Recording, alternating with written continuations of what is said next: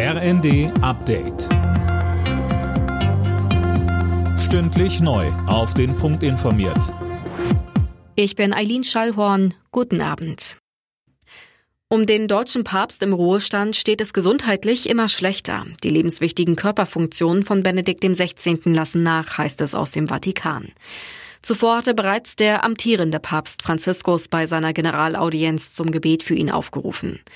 Der heute 95-jährige Benedikt XVI. war bereits vor zehn Jahren aus gesundheitlichen Gründen von seinem Amt zurückgetreten. Zuletzt hatte er aber kaum noch öffentliche Auftritte.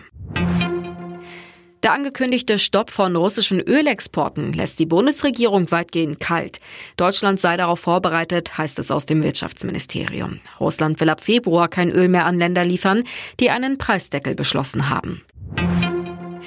Weltweit wächst die Sorge, dass der Kosovo-Konflikt eskalieren könnte. Die EU und die USA haben in einer gemeinsamen Erklärung alle Beteiligten zur Zurückhaltung aufgerufen. Kosovo hatte sich 2008 für unabhängig erklärt. Serbien erkennt das aber nicht an und schickte zuletzt Soldaten an die Grenze. Kosovo schloss daraufhin einen wichtigen Grenzübergang zum Nachbarland.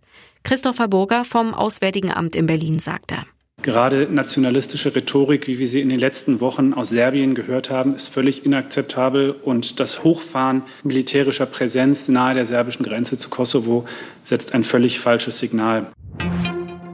Der Naturschutzbund hat dem Fluss Oder den Negativpreis Dinosaurier des Jahres verliehen.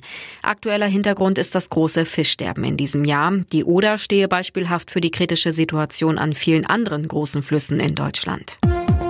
Alle Nachrichten auf rnd.de